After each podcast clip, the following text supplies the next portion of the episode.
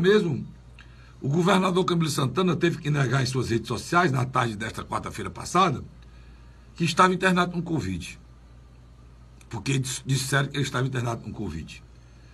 É, ele teve que fazer uma declaração dizendo que ele, ele que a fake news, a mentira que colocando em relação ao que ele estava internado com Covid, para poder desistir, porque ele, o cara combateu, o cara que, que o tempo todo se vacinou, incentivou a vacina. Então as pessoas queriam desmoralizar, se fosse o governador, desmoralizava tudo que ele fez, né? Porque política é importante. Só que são tão canalhas, quem estava internado é o bebezinho dele que nasceu há poucos dias, cara. José. É, o José. E também o primogênito dele de 11 anos também pegou.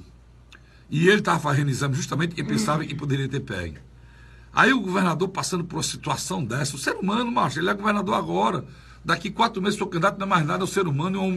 E quem conhece o, o, o, o seu Camilo, Camilo, é um rapaz bom, um homem de bem, mas. Aí fica nessa canalice envolvendo a família da, da do, do, cara, a família do cara, os filhos. São os canalhas, macho. É contra isso, irmão, que você tem que lutar. Tá certo? É contra isso que você tem que se lembrar nessa eleição. Contra esse tipo de gente que não tem escrúpulo de nada não respeita a família, não respeita os outros. O governador tem que dizer, é meu filho pequeno, recém-nascido está doente, é meu outro filho. Por quê? Porque os caras são canalhas.